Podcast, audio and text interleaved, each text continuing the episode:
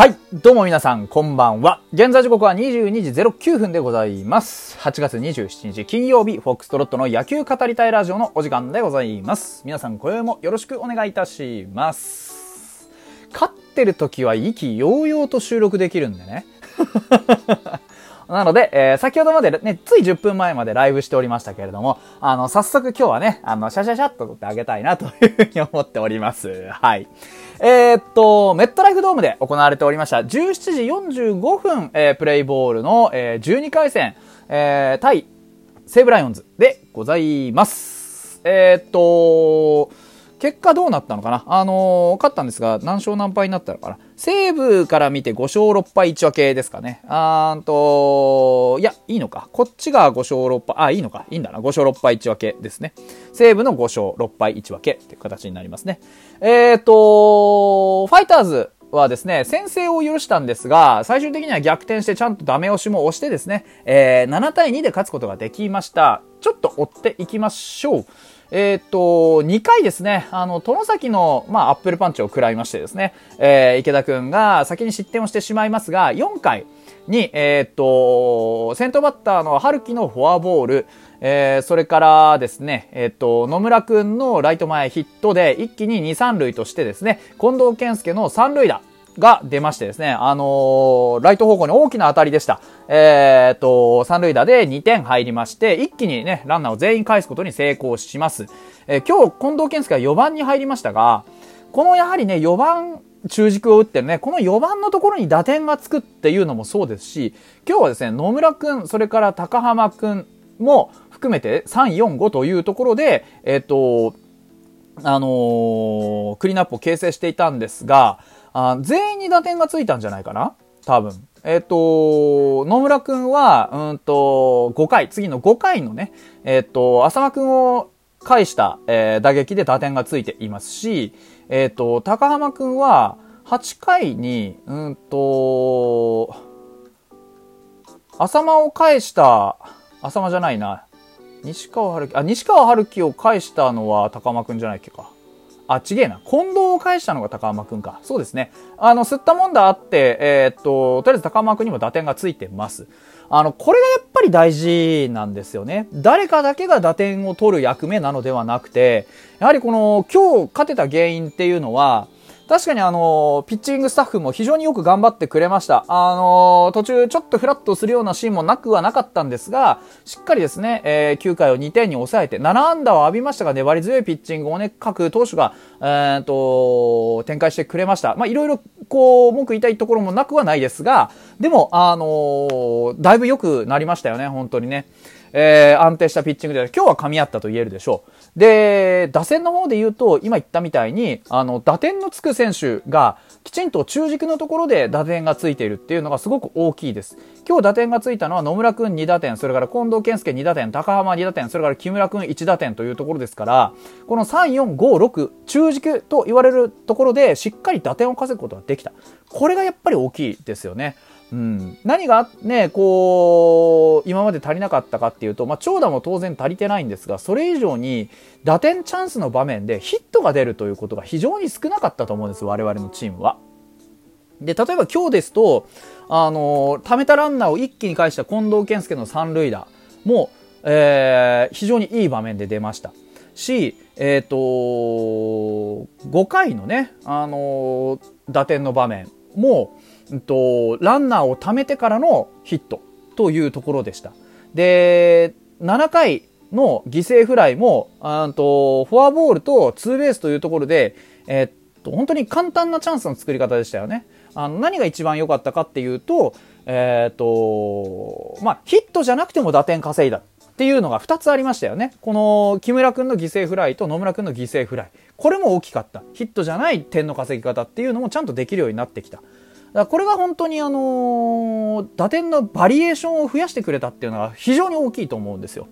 これまではね、うちは何、何とかして打とう打とうとして、こう空振りをしてみたりとか、何とかしてこうね、えー、打点を稼いでやろうと思って力んで打ち損じたりとか、そういうところがすごくあったんですけど、今日はあの、自然とやはり打撃に関してはいいものが出せていたんじゃないかなと思います。ですから、この結果をね、コツコツコツコツ続けていくことができれば、やはりこう、ついてくる結果っていうのもね、変わってくると思うんですよ。うん。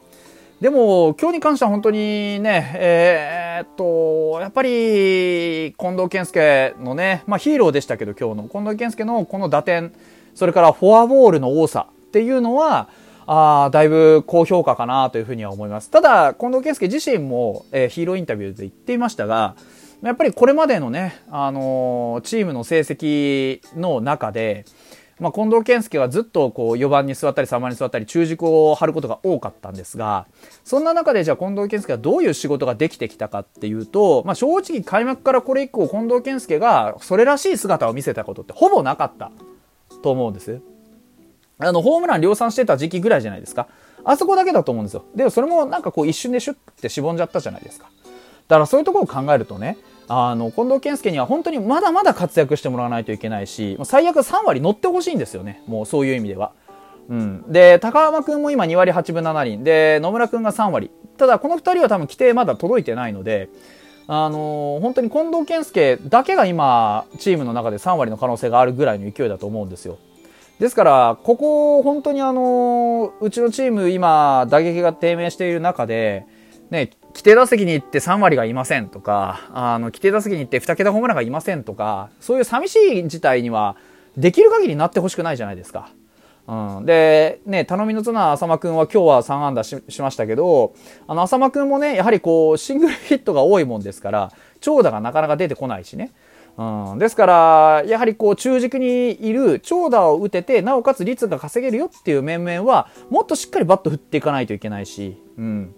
だまあ、そういう意味で言うと本当にあの今日の試合っていうのはうち的には一番いい勝ち方ができたんじゃないかなというふうに思います。その長打それから、えーと、打点ね、えー、が中軸についたよっていうのもいい話なんですが得点を取るパターンですよね。えー、4回あの2回に先制された後4回に一気に逆転まで持っていったことがまず一つポイントでしたあの同点止まりだとねやっぱりこう攻撃しきれなかった詰めきれなかったていうところになるんですよ。ランナーを残して終わったりすると、あの、点が入ったのにちょっとテンション下がったりするんですね。でも、今回は4回に一気に1点だけど逆転まで持っていけたっていうところがすごく大きかった。で、その後5回にさらなる追撃を入れて、で、えー、7回、8回にダメ押しをすることができた。あの、ロッテ戦を思い出せばわかるんですけど、取りきれなかった点って多々ありましたよね。うん。今日はそういう意味ではまあ、これでもまだ取り切れなかった点はあります。フォアボールもだいぶもらいましたし、そういう意味では本当にあのー、まだまだ取れるはずの点数はありましたが、それでも、あのー、7点をね、しっかり奪うことができたっていうのは、ここまでのうちのチームの、まあ、ヒンダの状況からすると非常に収穫だと思います。こういうふうに、あの、逆転した後にしっかりダメ押しをして突き放すことができたっていうのも、今日、あの、リリーフ陣がね、ある程度余裕を持って投げられたってことの証じゃないかなと思います。ただ、玉井くんと杉浦に関してはね、杉浦が8回っていうところで登場して、で、玉井くんが9回っていうところに登場するっていう、いつもと違った起用法がされましたけども、やっぱりちょっとランナーの出し方が不用意ですし、ね、あの、フォアボール、際を狙いすぎてフォアボールとか、ちょっとね、両方とも、あの、球に力があるタイプの右バ右ピッチャーだったってことを考えると、そういう右ピッチャーの、あの、球のね、力があるよっていうパターンの右ピッチャーの扱いに関して清水くんはもう少し考えた方がいいんじゃないのかなっていうのは思います。うん。明らかに、えー、逃げ腰のフォアボールが多いなという気は僕はしているので、そこのところはちょっとね、ピッチャー陣と、えー、キャッチャーでしっかり、えっ、ー、と、なんていうんですか、打ち合わせというか、まあ相談をしてですね、あの、ね、なるべくだったらやっぱりリリーフなんてランナー出さないのが一番いいですから、あ絶対的なところを目指してね、完璧を目指してやってほしいなというふうに思います。はい。お便りが一通質問箱に届いておりますので、そちらの方を紹介したいなと思います。えっ、ー、と、こちら匿名の方ですね、質問箱なんで当然ですね。えー、少しずつだけど、投打とも上向いてますよね。気のせい？ね。信じられないような気持ちもわからなくはないですが、一応気のせいではないと思います。打線に関してはヒットが出るようになってきました。あのー、本当に